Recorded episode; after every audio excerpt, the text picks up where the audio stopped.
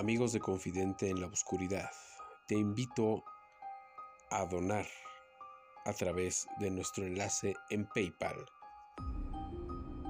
Ayúdanos a que este programa siga rindiendo más y más frutos. Todo el misterio, todo lo paranormal y conspirativo en Confidente en la Oscuridad. Por favor apóyanos a través de PayPal. Nuestro enlace es paypal.me diagonal rubasmorch. paypal.me diagonal rubasmorch. Apóyanos. Confidente en la oscuridad.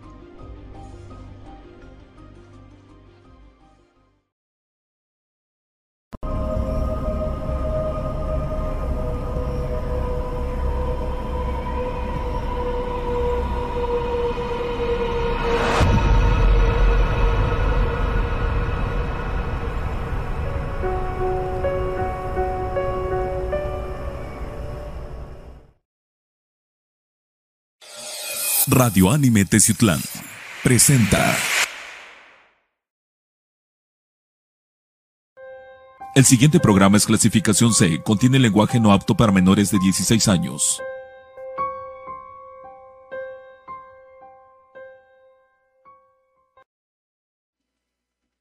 Amigos de Confidente en la Oscuridad, ¿qué tal? Sean bienvenidos a una nueva aventura. Los saludo, mi nombre es Rubén Canela. Eh, extendiendo estos saludos a lo largo y ancho de la República Mexicana, en todo el continente americano, Centroamérica, Sudamérica, Norteamérica, en partes de Europa, España, Italia, Francia, Asia, Oceanía, hasta donde nos escuchen, porque de verdad, como lo dije eh, en la vez anterior, somos top 10 mundial en la categoría de arte y misterio a través de Spotify. Solo hablo de Spotify. Así que en todos los lugares donde nos escuchan, muchísimas, muchísimas gracias. Me da gusto saludarlos y me da gusto saludar al hombre de los 20 mil likes, Román Martínez. ¿Cómo hermano? ¿Qué pasó, banda? Un saludo, hermano. Este, les mando un saludo donde quiera que se encuentren, ya sea de día, tarde o de noche. Créanme que pues estamos de muy buen humor para compartir todo esto que estamos generando. Y pues yo creo que vamos a mandar una felicitación, ¿no crees? Ah, oigan, sí, cierto, no crean que el gesto es de que me acabo de recordar, no es, no es, no es eso. Nuestra, nuestra categoría de arte y misterio se ha desarrollado muy bien en el podcast, pero todo esto también tiene un parteaguas, una parte hacia atrás, que es la producción, que, de la cual se encarga este, Radio Anime Teciutlán, encabezado por nuestro director general, que es eh, Miguel Gallegos. Tenemos a Jesús, a Chuchín también, a Sami. Eh, durante estos casi ya cuatro años que llevamos con ellos, eh, nos han hecho favor de, producirnos el programa ininterrumpidamente.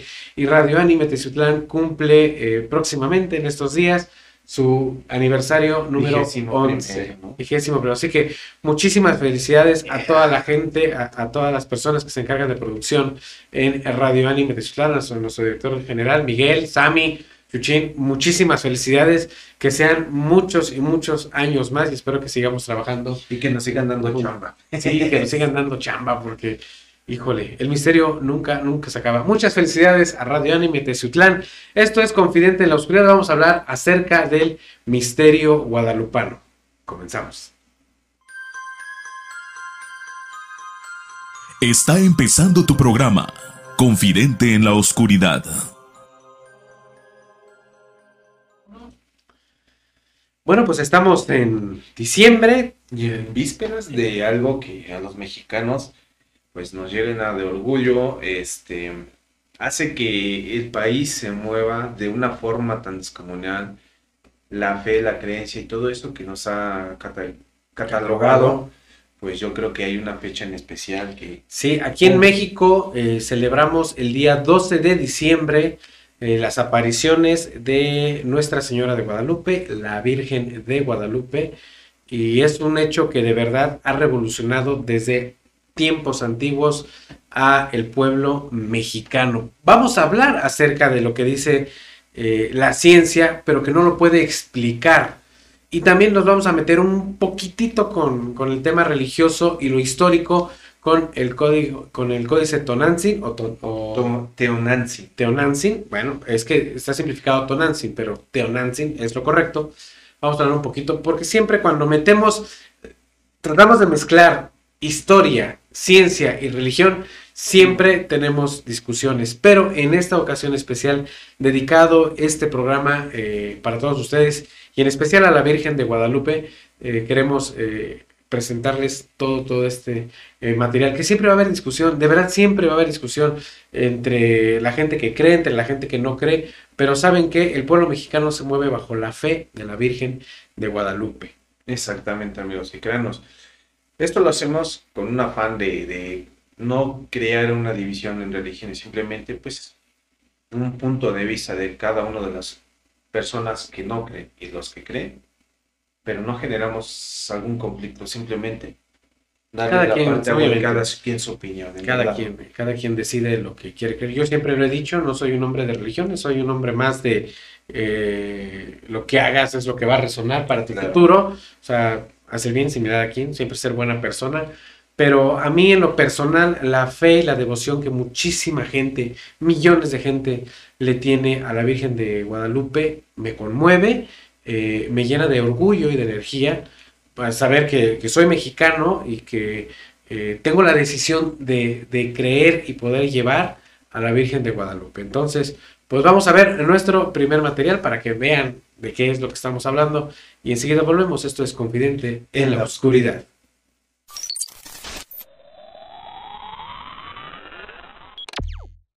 La aparición se inició el 9 de diciembre de 1531 en las cercanías de la Ciudad de México, entonces ciudad capital del Imperio Azteca. La Virgen se aparece al indio Juan Diego y le pide que transmita al obispo del lugar su voluntad de que construya un templo dedicado a ella en el cerro Tepeyac. El obispo, al escuchar el relato del indio, le pide una prueba de la presencia de la Madre de Dios allí. María hace crecer entonces un jardín de rosas en un cerro inhóspito y semidesértico y se las hace recoger en su tilma a Juan Diego. Luego le pide se las presente como prueba de su presencia al obispo. Cuando el indio abre su tilma frente al obispo, caen las flores al piso y aparece milagrosamente retratada la imagen de la Virgen María en la rústica tela. El templo dedicado a la Virgen de Guadalupe fue construido en el Cerro Tepeyac, lugar de las apariciones, donde se exhibe la tilma original de Juan Diego, impresa con la mundialmente conocida imagen de la Virgen de Guadalupe. En la maravillosa Gran Basílica de Guadalupe, Juan Pablo II beatificó al indio Juan Diego el 6 de mayo de 1990. Estudios oftalmológicos realizados a los ojos de María han detectado que al acercarles luz, la pupila se contrae y al retirar la luz se vuelve a dilatar, tal como en un ojo vivo. Los ojos de María están vivos en la tilma. También se descubre que los ojos poseen los tres efectos de refracción de la imagen que un ojo humano posee. Lograr estos efectos a pincel es absolutamente imposible, aún en la actualidad. La fibra de maguey que constituye la tela de la imagen no puede en condiciones normales perdurar más que 20 o 30 años. De hecho, hace varios siglos se pintó una réplica de la imagen en una tela de fibra de maguey similar y la misma se desintegró después de varias décadas. Mientras tanto, a casi 500 años del milagro, la imagen de María sigue tan firme como el primer día.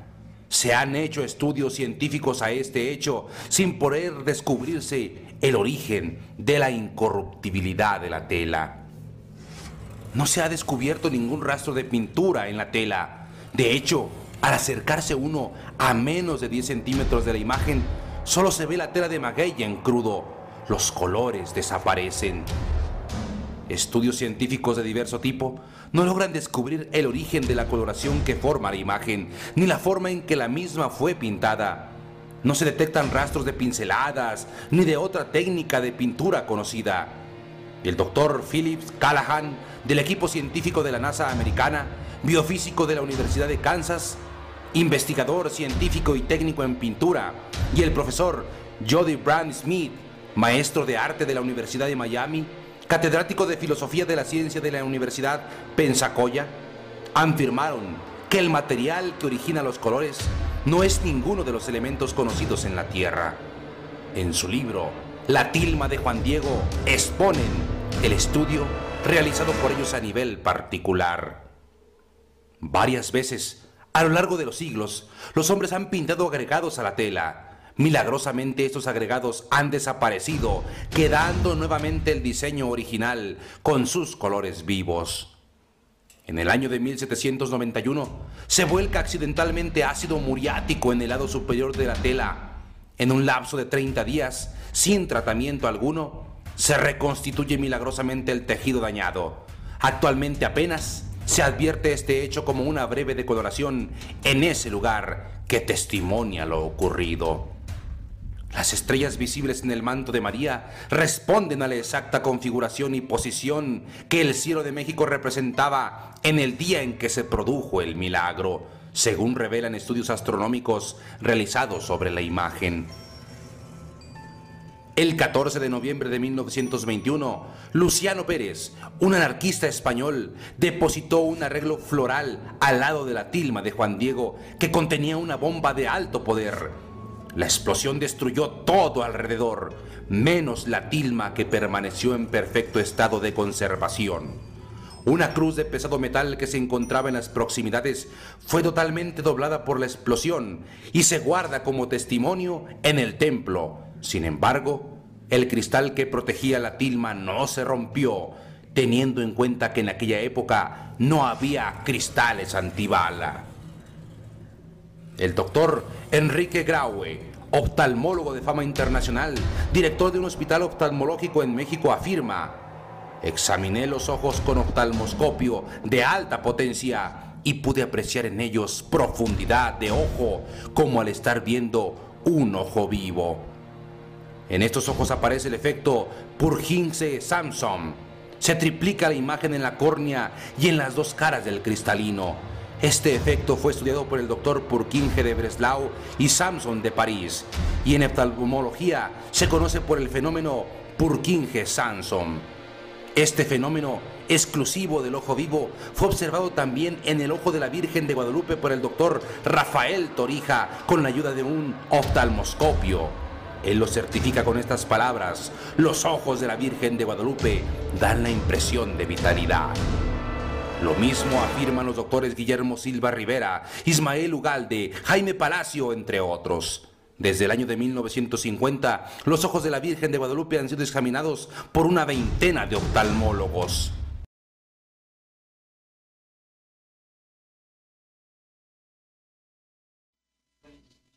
Impresionante los primeros datos que arrojan ya un estudio científico a la tilma de San Juan Diego, donde queda eh, plasmada la imagen de la Virgen de Guadalupe. La historia, pues todos la conocemos, realmente todas las conocemos. El 9 de diciembre, o sea, el 1 de diciembre, en el año que se aparece la Virgen, eh, le habla a Juan Diego y le pide que lleve una prueba al obispo para que le En el año 1530 y tantos, ¿no? Sí, sí. tantos por ahí así. algo así. No recuerdo bien el dato, una disculpa. No, no, no. Pero este, la primera aparición es el 9 de diciembre. Eh, le dice al obispo que, que, perdón, que le vaya y le diga al obispo que, pues, que quiere un templo, que se le haga oración, todo ese rollo.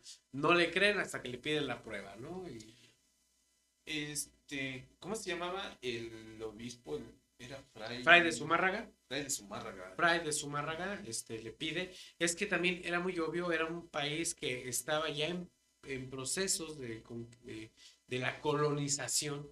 Entonces, como que era muy difícil creerle a un indígena, ¿no? ¿Me entiendes? Era como que muy complicado. Bueno, es que dijeras tú, ¿no? Ponte en el lugar de ellos, ¿no? Este, estás encuentras una persona, una imagen la cual es semejante a ti mismo.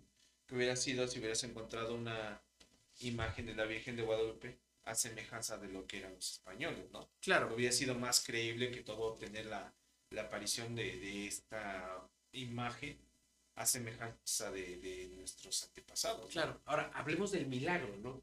Este, porque esto ya la conocemos. Se presenta la tilma, que quiero responder algo bien rápido. Mucha gente dice, eh, la tilma obviamente es gigante, para la estatura que, ten- que hubiese de tener Juan Diego, debería ser una persona de más de dos metros, por si no arrastraría la tilma. Eh, aguas, eso no es que lo quiera yo debatir. Recuerden que los indígenas se ponían la tilma, pero no la andaban trayendo así, se la ponían como zarape, así. Y es que tenía muchos usos latín, recuérdenlo. O sea, al, al igual y podían recolectar sus flores, sus alimentos y con eso podían hacer un juego para poder cargar sus cosas. O sea, Claro. nada necesariamente. Que la trajeran colgando. Muy bien.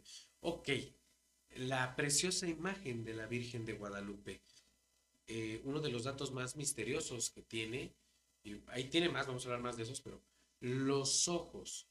No me gustaría hablar mucho, porque vamos a hablar más adelante, sobre las imágenes que están en los ojos, no, sino de, de verdad lo que dice, que los ojos tienen profundidad. Sí. Y de hecho no necesitas ni siquiera tener un, un, eh, aparatos de oftalmología para verlo. O sea, se ve definitivamente unos ojos tranquilos, pasivos, serenos, pero ¿sabes qué? Reales. Se ve una, se ve una profundidad real como, de, como si fuera, fuese un ojo vivo. Entonces, pues te quedas pensando, oye, o sea, para que un artista plástico lo haga, en aquellos entonces está muy Pues complicado. no tanto eso, sino conseguir la- los tintes exactos para que puedas crear una pupila de, esa- de esas dimensiones, ¿no? Claro, ahora, eh,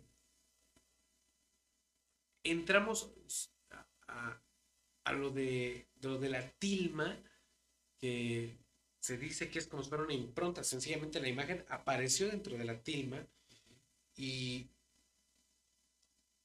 me recuerda mucho a la sábana santa de Turín, a la Sacra Síndone de Turín, que supuestamente también tiene la impronta del cuerpo de Cristo. O sea, es muy complicado tratar de discernir, por ejemplo, en la sábana de Turín, la sindonología, que es el estudio de la manta de la sábana, pero nada más tienes eso. No puedes estudiar más sábanas. O en el caso de la tilma eh, guadalupana, que existe un centro de estudios guadalupanos, pero nada más estudia la tilma de Juan Diego. No hay más que estudiarle. Entonces, a veces por eso arroja datos que la ciencia no puede corroborar y a la mente común y normal le dice, pues es un milagro. Pero aquí de lo que eh, lo dije desde el principio, lo que quiero eh, llevarles a todos ustedes es realmente el misterio que la ciencia lo, lo corrobora como exacto, pero no lo puede explicar.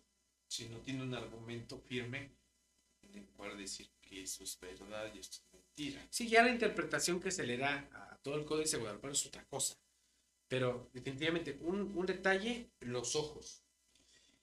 Otro detalle, el ácido muriático que se le regó y no echó a perder eh, la, la tilma. Ahora, la tilma está hecha de hilo de maguey, o sea, eso ya te- debería de haber pasado ya hace cientos de años que se tenía que haber destruido, deshecho. Um, ¿no, ¿No crees que en base a todo el proceso que nuestros antepasados tuvieron para poder hacer este sus cosas para que les durara, tendría que haber tenido un proceso? Sí, sí, pero o sea, eh, Román tiene más de 500 años. Perdón, tiene más de 400 años. O sea, y obviamente muchos años, 100, dos- 100 200 años, estuvo expuesta a, velas, a humo de velas, a que la gente llegaba y la tocaba. O sea, si hasta la roca por estarlo tallando, eh, donde tenemos el timbre, pues ya está, hasta está de que de tanto que le tocan el timbre en la piedra de cantera, ¿me entiendes? Entonces dices, todo lleva un desgaste. La, la, el manto guadalupano no lo tiene. Y la ciencia dice que esto ya tendría que haber deshecho desde hace muchos años. No lo puede explicar. Claro, se la quita, pues es una, es algo que se ha inventado la iglesia, no, no es cierto. Mm. Es que ahí entrarías en una controversia, ¿no? El poderlo decir. Claro, vamos ¿Qué? a ver más material, perdón. No, no, no. Síganme porque ya me quedé con la duda. Vamos a ver más material del misterio guadalupano y enseguida volvemos. Esto es Confidente en la Oscuridad.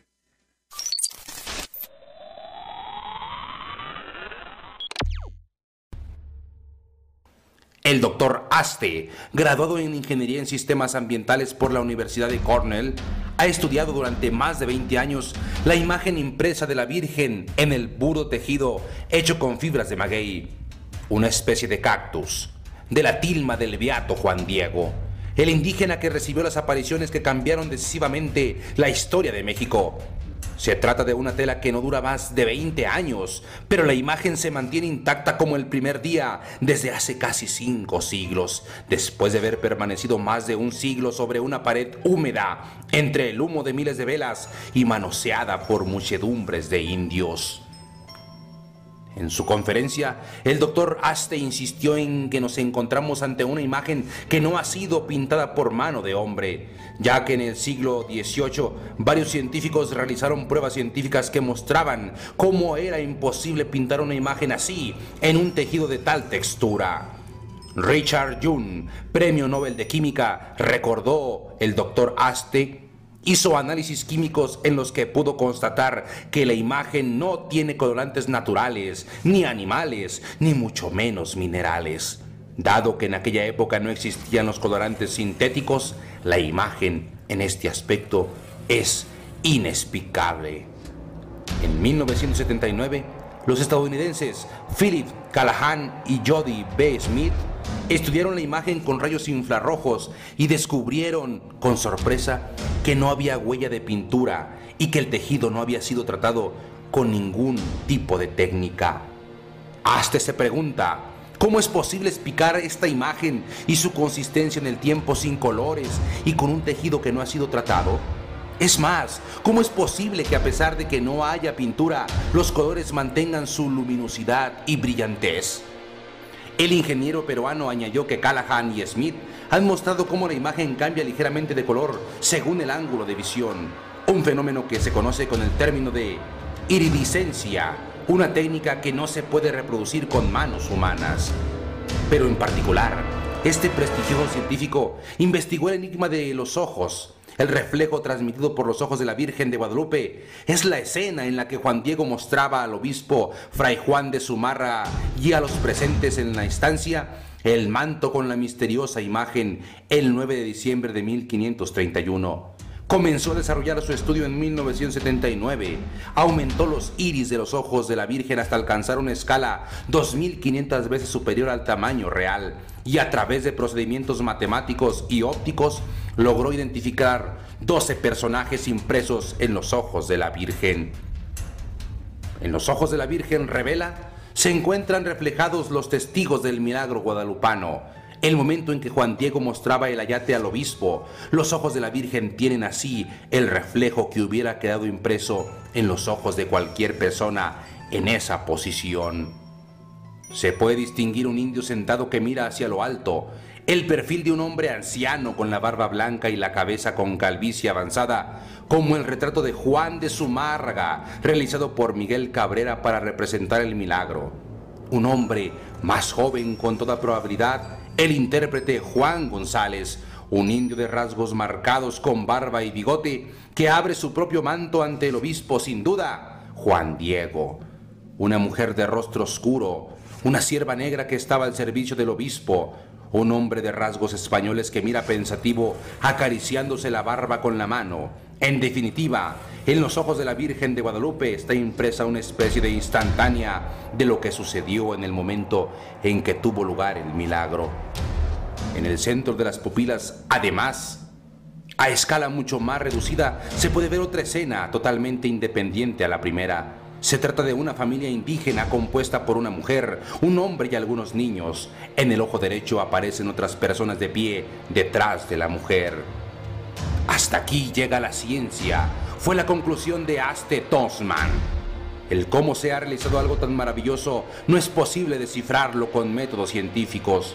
El investigador peruano, sin embargo, se aventura a ofrecer un porqué considera que en los ojos de la Virgen hay un mensaje escondido, reservado para nuestro tiempo en el que la tecnología es apta para descubrirlo y cuando este mensaje es más necesario. Este puede ser el caso de la imagen de la familia en el centro del ojo de la Virgen, en una época en que la familia está bajo un serio ataque en nuestro mundo moderno. Un mensaje además universal y antirracista, pues varias etnias se encuentran reflejadas. Y pudiéramos seguir mencionando más datos interesantes, como el hecho de que una investigadora del Centro de Estudios Guadalupanos explicó que la tilma de Juan Diego está colocada sobre una plancha metálica. La temperatura de esta superficie oscila entre unos 15 grados centígrados. Sin embargo, la tela se mantiene invariablemente a 36 grados y medio, o sea, a la misma del cuerpo humano. La ciencia moderna se queda sin explicaciones ante las maravillas de la imagen de la Virgen de Guadalupe. Es una realidad irrepetible, sobrepasa todas las posibilidades naturales, por lo que se puede decir que estamos ante un hecho sobrenatural. Una tilma que no se corrompe, unos colores que no fueron pintados, una pupila que contiene toda la escena y todas las personas del momento del milagro. Estamos ante una imagen que ni el tiempo ni los atentados de los hombres han podido vencer.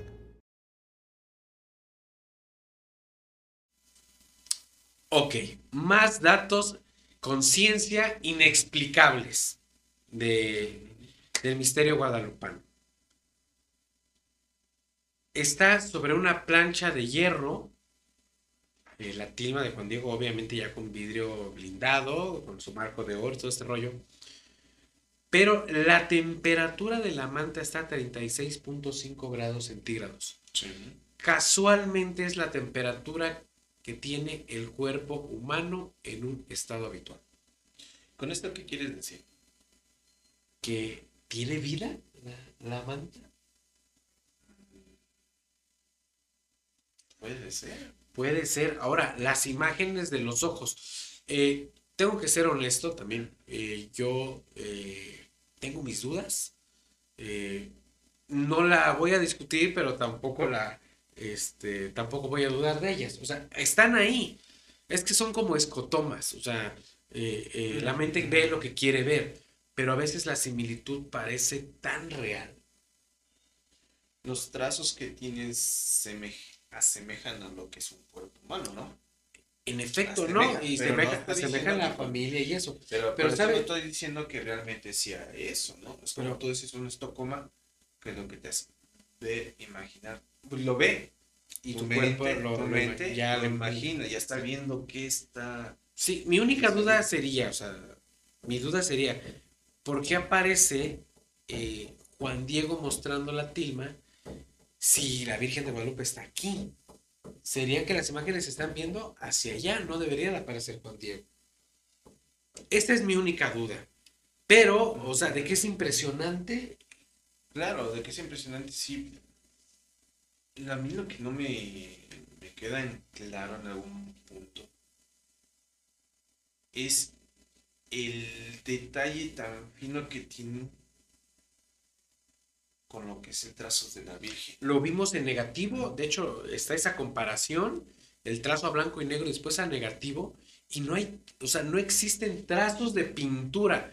O sea, por eso digo que es impronta, o sea, está como que impreso en una sola. Estarías hablando, por ejemplo, de una sábana santa. Es el, Ah, mismo, es el mismo caso de la Sacra Síndrome de Turín. O sea, nada más se irradió la imagen. ¡Pum! Una fotocopia. Mm, Podría ser, o sea, no fotocopia, es que la imagen nomás apareció de milagro. O sea, si es, si le han hecho es- estudios a la pintura, al trazo, a la antigüedad de la manta, a la temperatura, a los ojos, eh, con detalle, obviamente con detalle científico, a donde la ciencia dice, es que no sé qué pasa. No lo puedo explicar. Aquí está, pero no lo puedo explicar. Entonces te quedas y wow. Sí, te quedas con la boca abierta porque ni tú mismo sabes de qué manera como científico cómo puedes callar este este problema. Este ¿no? misterio, es un Bueno, misterio. vamos, para ellos es un problema porque no sabe res- dar el resultado que ellos quisieran para callar todo lo que es lo, el misterio, lo que es el milagro, lo que es la fe. Le Ellos- pasó a la sacrasíndole, eso sí le pasó a la sacrasíndole. sí, pero vuelvo al punto, ¿no? Quieren acallar eso, ¿no? Fe, este, amor, patriotismo, lo que quieran manejar ustedes. Los científicos eso es lo que quieren, callar todo eso. Y hasta ahorita no han encontrado esa respuesta lógica para poder terminar con este Cuando mensaje. la ciencia no puede determinar lo lógico dentro de sus estudios, es cuando la mente humana, como dije hace rato, la mente humana común denomina milagro. De que hay cosas que se han podido detallar y obviamente la ciencia se las inventa todas, o sea, Sí. de eso se trata, invención. Entonces, este dice, bueno, es que sucede este tema por esto y por esto. O sea, tiene siempre un punto de escape, pero hacia la religión no creo que punto de escape. No. Son controversias, ¿no? Y son cosas inexplicables. Y este es uno de tantos que no les van a encontrar ni un punto exacto para poder atacarlos. Muy bien, vamos a un corte comercial y enseguida regresamos. Esto es Confidente en la Oscuridad. Panadería La Delicia, patrocinador oficial. Te invitamos a conocer la mejor panadería de Teciutlán. Panadería La Delicia. ¡Qué delicia de pan! Le ofrece más de 40 variedades de pan macizo, repostería, pan de feria, postres y más. Te esperamos en Avenida San Rafael, número 3, casi enfrente del Hotel Mesón de San Luis, Teciutlán, Puebla. Abrimos todos los días del año, de 7 de la mañana a 10.30 de la noche. Síguenos en Facebook como ¡Qué delicia de pan! Gran bailazo de feria anual en Llano Grande Guerrero. Jueves 15 de diciembre en honor a la patrona de México, la Virgen de Guadalupe. Se presenta. Se presenta. Se presenta. La sensación del momento desde Iguala Guerrero. Y ahí le vamos de nueva cuenta.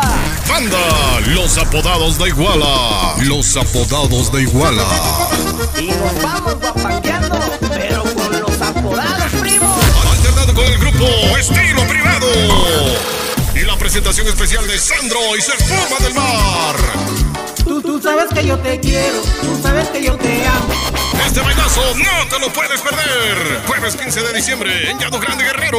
Puertas abren a las 9 de la noche en el mismo lugar de costumbre. Evento totalmente gratis. Invita el presidente municipal Rodrigo Pavón Gallardo, comité organizador y el comisario de Llano Grande, Eduardo León Molina. Aquí nos vemos, primo.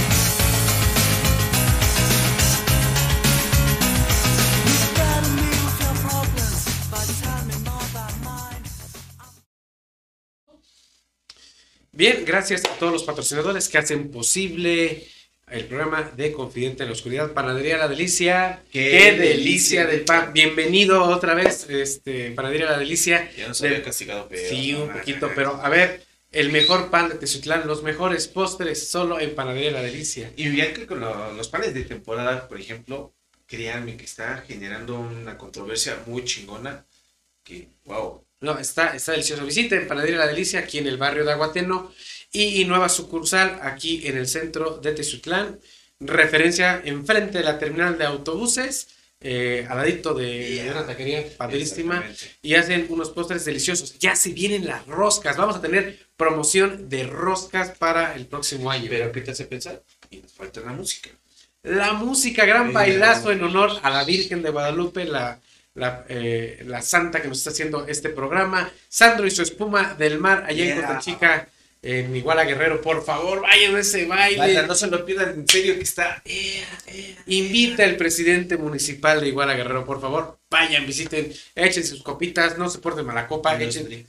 Oye, ¿y qué más nos falta? El arreglo. Claro, oye, ¿quieres consentir a esa persona especial ahorita en esta temporada de fin de año? Demuéstrale tu cariño, demuéstrale tu amor, lo que tú necesites demostrar con un hermoso, hermoso y bello arreglo floral de florería haitiana.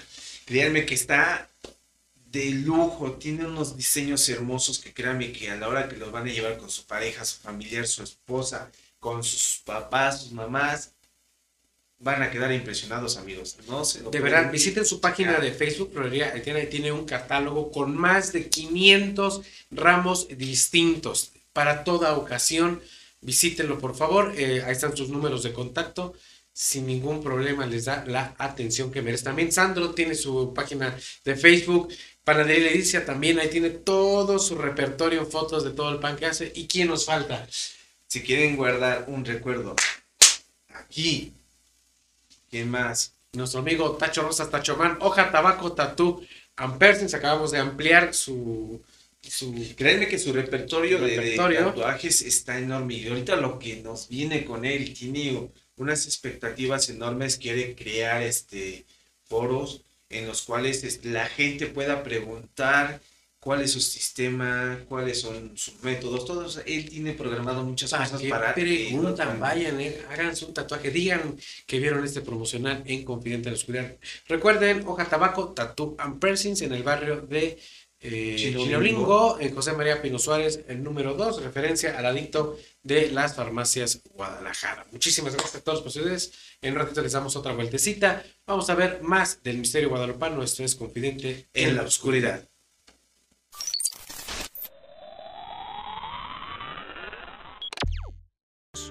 nos empieza a dar otra información nueva que viene siendo las ubicaciones de lo que nos dice el manto de Nuestra Señora de Guadalupe y el vestido. El manto para los aztecas era el cielo y el vestido era la tierra. Extranormal en investigaciones pasadas le presentó el estudio realizado al Ayate de San Juan Diego, mismo en donde se mostró la exacta ubicación de las estrellas del manto que cubre a la Virgen de Guadalupe. Estrellas que coinciden en su ubicación con la posición exacta de la bóveda celeste justo en el momento de la aparición, allá en el año de 1531 pues le resultará sorprendente saber que las estrellas siguen arrojando datos a los científicos.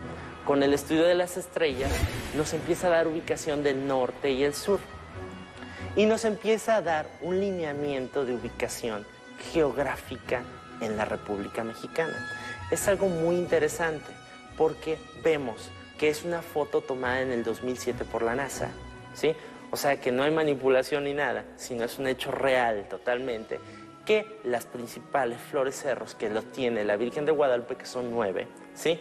Están acomodadas en la República Mexicana impresionantemente perfectas. Vamos a ver desde el, Paricutín, desde Valle de Bravo, Cofre de Perote, este, el Iztaccíhuatl, el Popocatépetl. O sea, hay varios cerros que nos llaman mucho la atención. Y el pico de Orizaba queda exactamente en una estrella de Guadalupe. En la frente de Guadalupe está la gloria, en las manos está la malinche, la flor, una flor que tiene en el vientre de María de Guadalupe. ¿Hacia dónde nos lleva esa flor de cuatro pétalos en el mapa de la República Mexicana? Fíjense bien, es Altepeyac, es impresionante. ¿Qué podemos explicar ahí? Es algo increíble. En 1531, ¿con qué tecnología podían hacer eso? Era imposible. ¿Cree usted que se trate de una casualidad? Extranormal todavía tiene nuevos y sorprendentes datos por mostrarle, pues otra impactante revelación es el número de estrellas que tiene la Virgen en su manto y el simbolismo que representa, además de la inclinación de su rostro. Nos está dando información cromosómica María de Guadalupe. ¿Cuántos cromosomas tiene el ser humano? Tiene 46 cromosomas, ¿sí? Y la Virgen de Guadalupe tiene 46 estrellas. Otra de las cosas es, ellos, los indígenas, entendían quién era esta señora, ¿sí? De dónde venía. Y que no era la diosa. Ella era una mensajera, era portadora de Dios. Por eso vemos la inclinación de su rostro y está hacia la derecha, ¿sí? Hacia la derecha del Padre, ¿quién está? Está Jesús. Entonces, en ese momento vemos esa inclinación, pero también vemos la posición de oración. Recientemente ella me regaló un descubrimiento. Estábamos haciendo una presentación de la Virgen de Guadalupe y me empezaron a preguntar muchas inquietudes que tenían. Empezó a decir el diseñador Juan Carlos Reyes 23.5. Tres veces, 23.5. ¿Y qué era ese 23.5? Yo no entendía. Hasta que el astrónomo me lo aclaró. El 23.5 grados es la inclinación que tiene la Tierra. ¿sí? Sin esa inclinación no se genera la vida. ¿sí? Gracias a esa inclinación se generan las estaciones del año, podemos ver las estrellas, podemos tener vida porque no hay un calentamiento solamente en un solo lugar, sino es variado. Por eso conocemos las estaciones del año. Se nos ocurrió aplicar esa inclinación sobre María de Guadalupe. Le aplicamos un eje, ¿sí? Se le puso el eje y se le aplicó el 23.5 grados. ¿Qué crees que pasó? Se acomodó perfectamente, ¿sí? Y sus ojos eran el Ecuador, ¿sí? ¿Quién pudo haber hecho eso antes? Ni había esa información, ¿sí? 23.5 grados es algo contundente porque nos está dando información ya astronómica.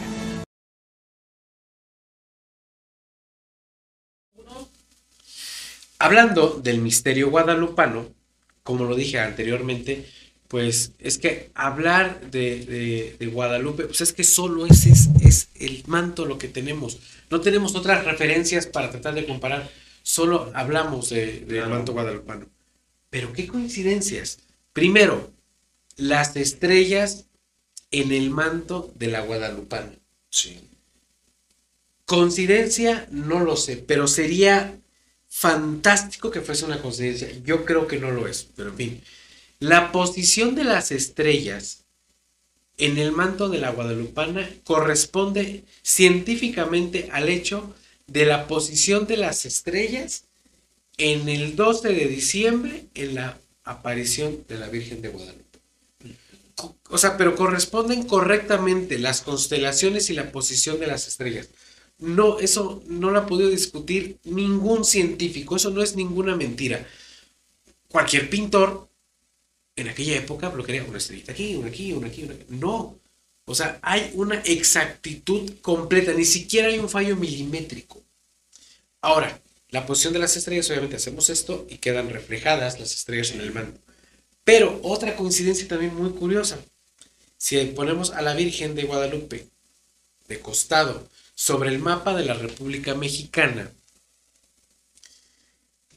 la mayoría de las estrellas, la mayoría, o, so- o solo donde están los puntos de referencia, caen exactamente en todos los volcanes centrales de la República. Exactamente.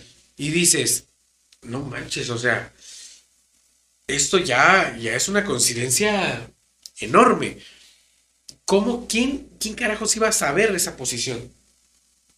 Nadie. En aquel entonces, absolutamente nadie. ¿Cómo le discutes eso a un científico? Aquí hablo de un astrónomo. O sea, ¿cómo le discutes eso a un astrónomo? No se puede. Es que ahorita se me viene algo muy... Dilo. una idea muy estúpida, por decirlo así, ¿no? Que no te hace pensar que, que la Virgen de Guadalupe sea un ser de luz estelar. Obviamente es una que haya generado esa... ¿Cómo decir? Esa imagen para que puedas entablar lo que tendría que ser Es que la canción lo dice. La canción, la canción de la Guadalupana dice, desde el cielo una hermosa mañana, desde el cielo. O sea, no es lo mismo que veas de aquí para arriba que de arriba para abajo.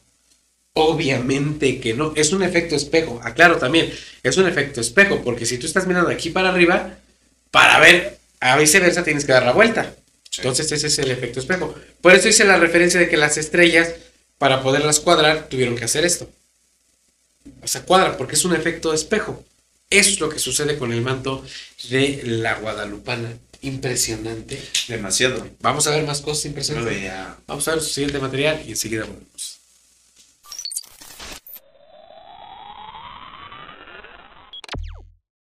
Otro impresionante hecho relacionado con la Virgen de Guadalupe ocurrió durante la celebración de una misa especial en la Basílica. Un hecho del que poco se supo, pues la información nunca fue publicada, al menos en México. este, exactamente, precisamente el tiempo en que se destrabó el aborto en la Ciudad de México sucede algo que nos estruena a todos. Exactamente ese día sucedió algo, se acomodó una luz exactamente en el vientre de María de Guadalupe. María de Guadalupe está preocupada. Tenemos que defender la vida.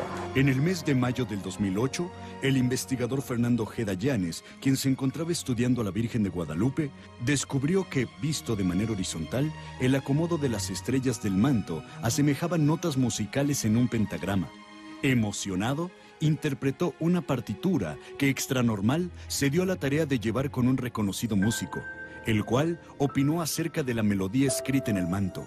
Es una transcripción eh, válida dentro de la creatividad misma del hombre. La partitura misma no es una partitura ah, común, por así decirla. Y yo considero, bueno, viniendo esta partitura de la tilma de la Virgen de Guadalupe, eh, pues considero que en su momento podríamos dar un tratamiento de, de este, de este enigma, de este misterio precisamente.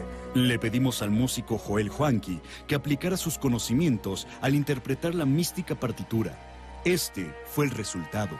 Aquí tenemos la partitura que nos proporcionaste, Alberto, y en el cual podemos observar eh, eh, de manera horizontal la percepción de las estrellas que se encuentran en la tilma. En un momento nosotros podríamos percibir la imagen de la Virgen de Guadalupe en el centro y sobre el halo eh, del universo, que es prácticamente eh, lo que significa, se encuentran esparcidas las diferentes estrellas que están transcritas aquí como notas musicales.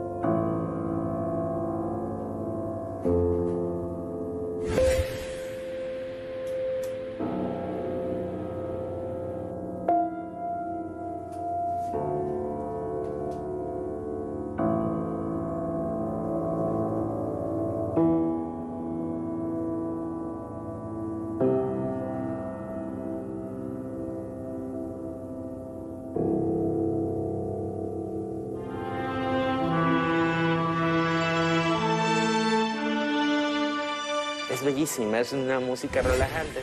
¿Por qué es tan importante la música en la Virgen de Guadalupe? Porque los indígenas, no sé si se acuerdan, cuando Juan Diego estuvo el primer encuentro con María de Guadalupe, lo primero que escuchó fueron cantos, o sea, música, ¿sí? Y para los indígenas, la música y las flores simbolizaban verdad, simbolizaban raíces, ¿sí? Y ellos se sintieron identificados con María de Guadalupe.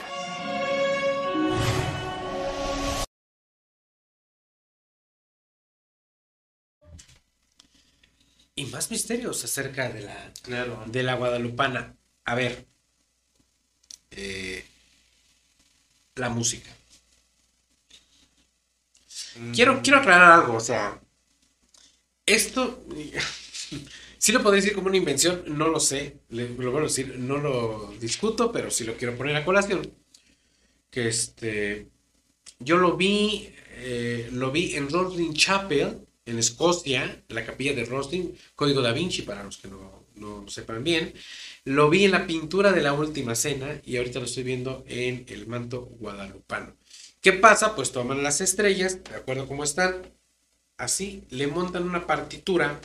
Y digo le montan porque ven la colocación de estrellas y ponen eh, do, re, mi, fa, sol, la, si, do, y, y se crea una partitura. Lo mismo pasaría si ahorita agarramos, bueno, aquí no nos ven, pero tenemos aquí muchos reconocimientos. Y ponemos los reconocimientos y tratamos de sacarle una partitura, pues es exactamente lo mismo.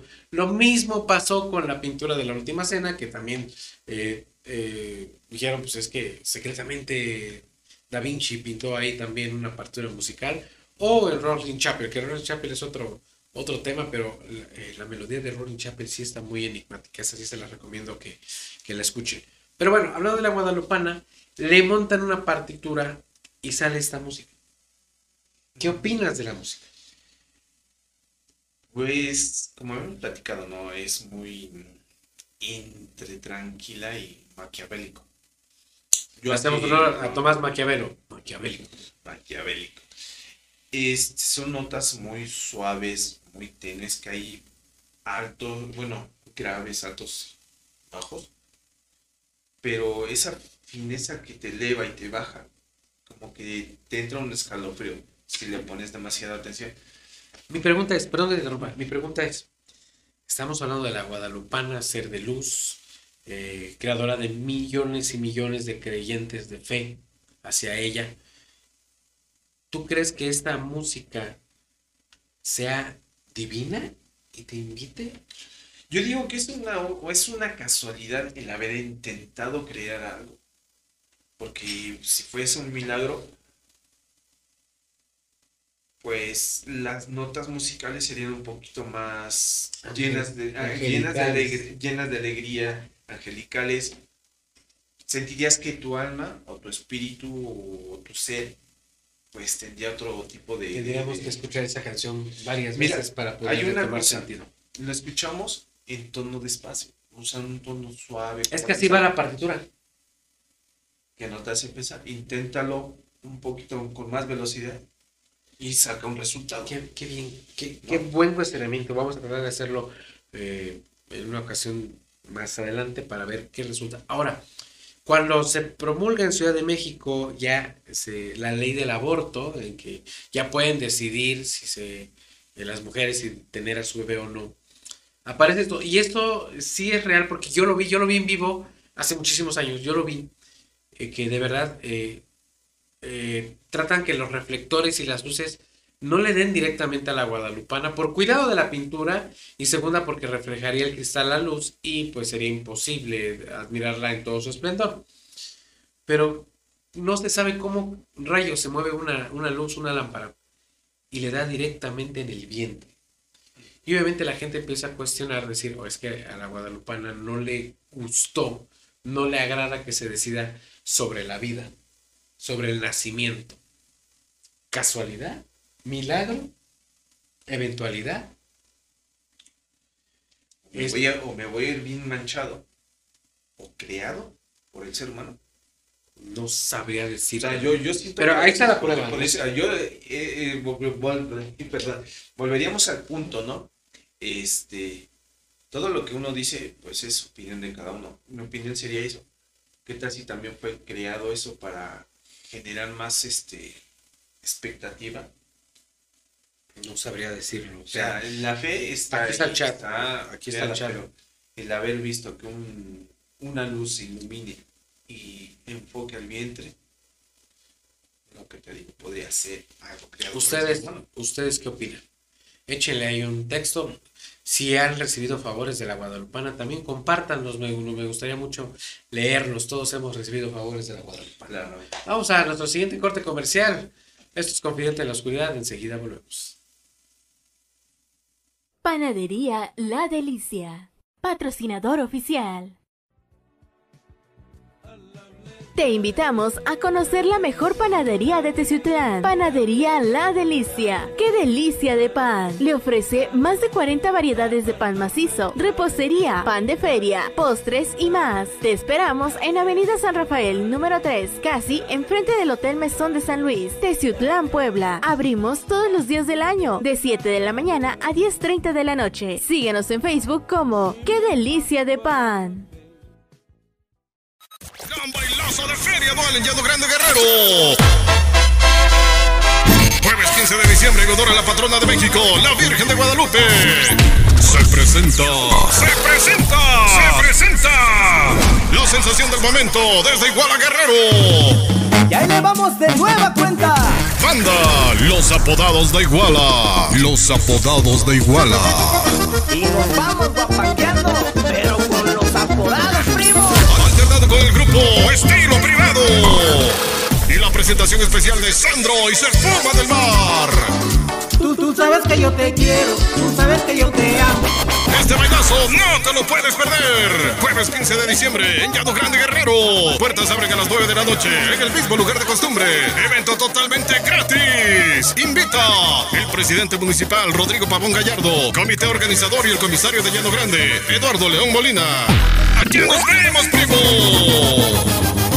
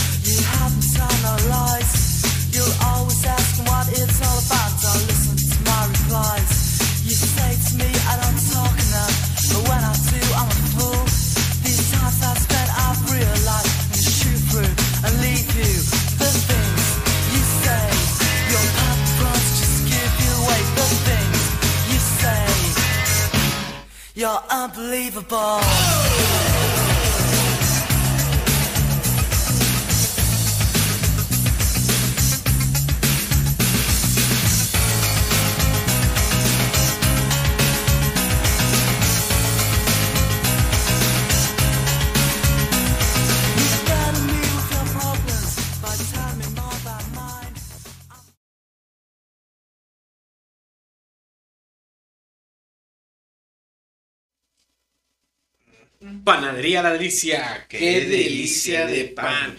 Los mejores postres y el pan tradicional, el mejor aquí en Tislán, son en Panadería La Delicia. Visítenlo, por favor, en el barrio de Agoteno, casi frente al mesón de San Luis y aquí en el centro, enfrente de la terminal de autobuses. Claro, amigos, en verdad tienen una delicia y exquisitez de pan que se los recomiendo, en verdad. Se vienen las roscas de Reyes. Sigan a Confidente en la Oscuridad para que tengan sus roscas Y ahorita ya se me mueve las patitas, papá. Oigan, el gran bailazo de feria, ahorita el mero 15 de diciembre, eh, ahí en Costa Chica Guerrero con Sandro y su espuma del mar. Vaya que reventón se van a pasar ahí y es completamente gratis, invita al presidente municipal, así que por favor asistan a este gran bailazo con Sandro y su espuma del mar. Y en verdad, amigos, disfrútenlo, diviértanse, bailen y des como quieran, pero saquen todo el fuá.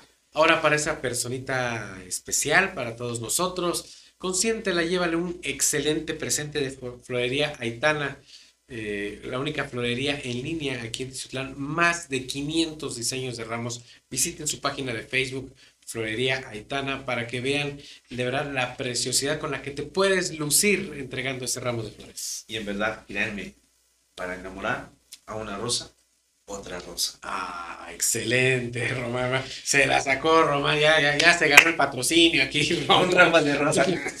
Ok, y pues, obviamente visiten Hoja Tabaco Tatúa Persons de nuestro amigo Tachomán.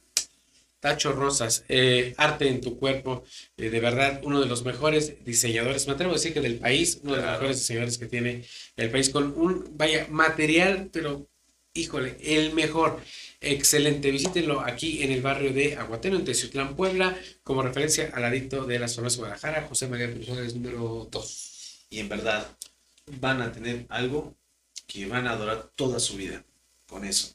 Yo tengo ya seis adoraciones. si voy por, voy por más. Vamos a ver nuestro último material de eh, la Guadalupana. Ahora aquí vamos a meter un poquitito de controversia. Esto es con mucho respeto para todos aquellos que profesan la fe católica y creen en la Guadalupana. Es con mucho respeto. Y con todo respeto, en verdad, amigos, esto es la opinión de personas que contrastan con lo que es la fe de la Virgen de Guadalupe. Entonces, no lo tomen como persona, simplemente es una opinión de personas que no creen. Claro, lo dijiste correctamente. Vamos a verlo y enseguida volvemos.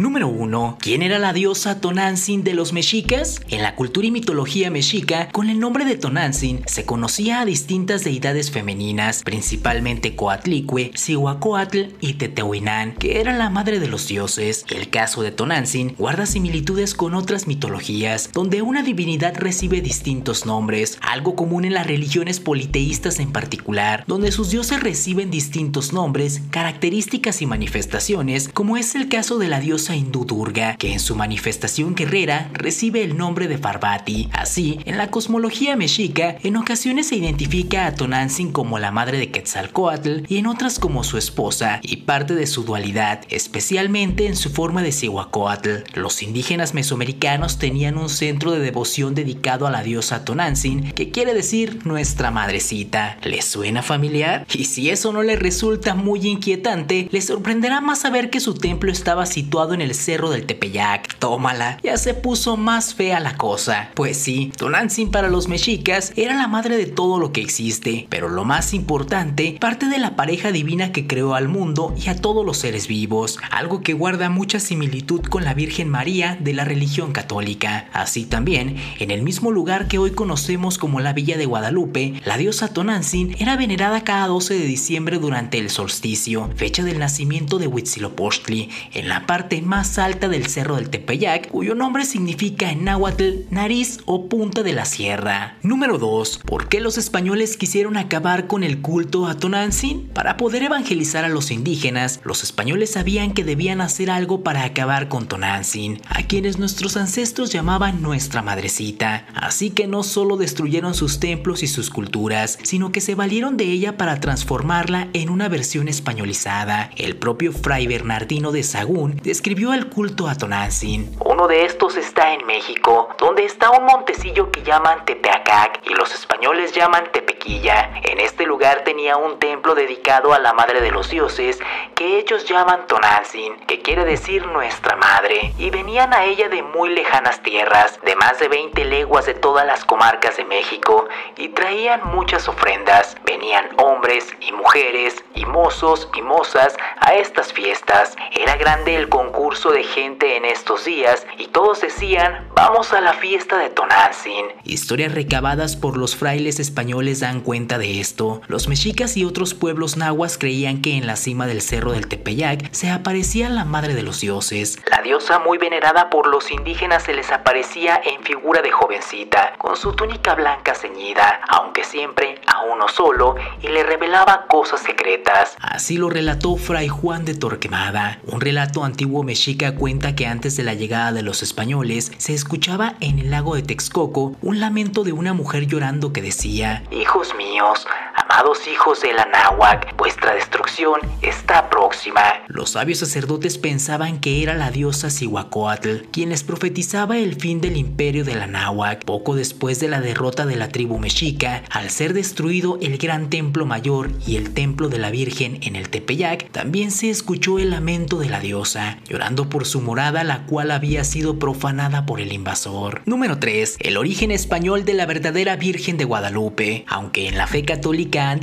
que la veneración guadalupana inició a partir de la aparición que tuvo con Juan Diego y su célebre ayate, donde se plasmó su figura a partir de las flores que cargaba, lo cierto es que su verdadero origen provenía desde el otro lado del Atlántico, en España, así como lo escucharon. En el siglo XIII, en la provincia de Cázares, en España, a orillas del río de Guadalupe, palabra de origen moro o árabe, significa río de lobos y en donde se desarrolló una leyenda la cual cuenta que el vaquero Gil Cordero encontró una estatuilla morena de la Virgen María, la cual se dice que hizo varios milagros en aquella comarca. Años después, durante la conquista de América, fue designada por los reyes católicos como protectora de los indios del Nuevo Mundo al ser de tez morena. Y así fue que Hernán Cortés, el conquistador de Tenochtitlan, cargaba con su estandarte de la Virgen extremeña, de la cual era fiel devoto, ya que él procedía de la religión guadalupana. El historiador mexicano Edmundo Ocurman refiere que aprovecharon las similitudes que guardaba la imagen que adoraba Hernán Cortés con la deidad indígena de Tonantzin para que en el año 1530 los frailes franciscanos construyeran una ermita dedicada a la Virgen española, intentando sustituir un rito pagano por uno católico. Pero no sería fácil si únicamente imponían la creencia, sino que tenían que tener toda una historia alrededor de la figura católica para que los propios indígenas la tomaran como que en realidad se trataba de una nueva aparición de a quienes ellos llamaban nuestra madrecita. Número 4. El mito guadalupano desde la concepción española. De acuerdo al mito guadalupano, se dice que el indio Juan Diego narra que la Virgen Morena se le había aparecido en tres ocasiones del 9 al 12 de diciembre de 1531 y que se refirió a ella en náhuatl como Tonantzin y al lugar de las visiones como Tonancitla, que se traduce como el lugar de nuestra madrecita. Las imágenes de Tonantzin que tenemos son dos polos opuestos pero complementarios, pues una de ellas es el rostro que está en el Museo de Antropología y se forma con dos serpientes que de manera poco estética forman un rostro que transmite el temor de que ella puede crear y devorar el mundo. La otra, un poco más próxima a la imagen que sería Nuestra Señora de Guadalupe, es una mujer morena de pie sobre una media luna. Durante la evangelización, los frailes buscaron que Tonantzin tuviera semejanzas con diferentes vírgenes como la de la Natividad, la Virgen María, el Rosario, la Concepción, la Candelaria y otras. Pero para los indígenas, la idea de Guadalupe no era totalmente cristiana. Por eso, Fray Bernardino de Sagún escribió que todavía los indígenas a Guadalupe la llamaban Tonantzin, en vez de Nuestra Señora la Madre de Dios. Sagún creía que el nombre Nuestra Madrecita se usaba para referir a la Tonantzin antigua. Pensaba que los indígenas usaban la iglesia de Guadalupe para adorar a su diosa antigua y tradicional. Su devoción es sospechosa, porque en todas partes hay muchas iglesias de Nuestra Señora y no van a ellas, y vienen de lejanas tierras a esta Tonantzin, como antiguamente. Número 5. La mezcla religiosa y por qué los indígenas aceptaron a los dioses españoles. Quizá la pregunta que muchos se hacen es por qué si los indígenas mexicas eran muy religiosos, ¿por qué terminaron por aceptar a la Virgen de Guadalupe como una deidad suya? La respuesta es sencilla. Primero porque la cosmología indígena era muy flexible, pues podían fácilmente aceptar influencias diversas. Por ejemplo, en la cultura náhuatl, cuando una ciudad era derrotada por otra, aceptaban a los dioses de la ciudad victoriosa porque la derrota demostraba que los dioses de la ciudad victoriosa eran más fuertes. Los nuevos dioses no sustituían a sus dioses propios, sino que eran añadidos a sus deidades. Por eso, para los indígenas fue natural aceptar la religión católica sin abandonar a sus dioses tradicionales.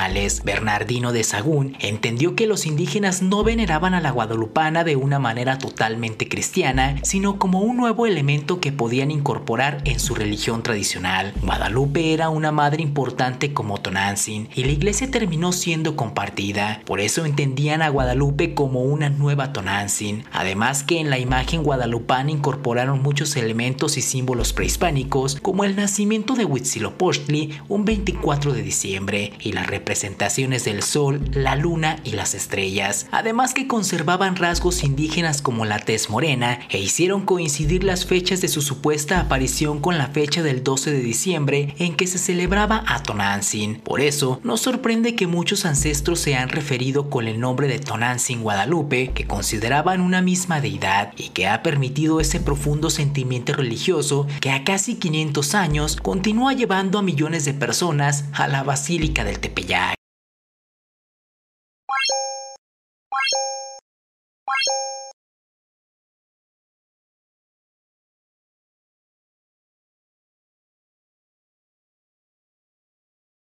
Tonantzin, Guadalupe. No quisiera yo hablar mucho del tema porque fue, de verdad, fue muy explícito. Eh, obviamente hay eh, historia, historia real eh, detrás de todo esto. Les los invito a leer, a ver o escuchar el código, perdón, el códice Tonantzin para que estén más este, adentrados a este tema. Claro, y en verdad es, pues es un tema que abre mucho debate porque van a estar muy este, contradictorios, va a haber mucha polémica por las personas que tienen esa fe para la Virgen Morena.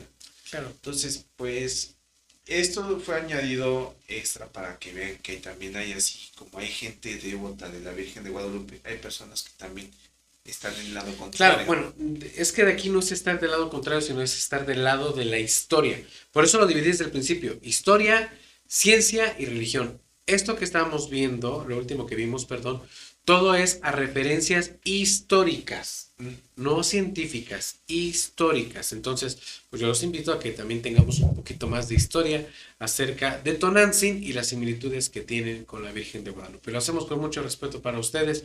De verdad que la guadalupana los bendiga siempre, los cuide y los guíe. Román, ¿te gustó el Me programa? encantó demasiado. Qué bueno, me da mucho gusto que hayan compartido este programa con nosotros, de verdad. Es, es un gusto estar con todos ustedes. Agradezco el espacio otorgado a Radio Anime Teciutlán para la realización y producción de este programa, programa de ustedes, Confidente en la Oscuridad. Sigan a Radio Anime Teciutlán a través de todas sus plataformas. Felicidades por estos 11 años a Radio Anime Teciutlán.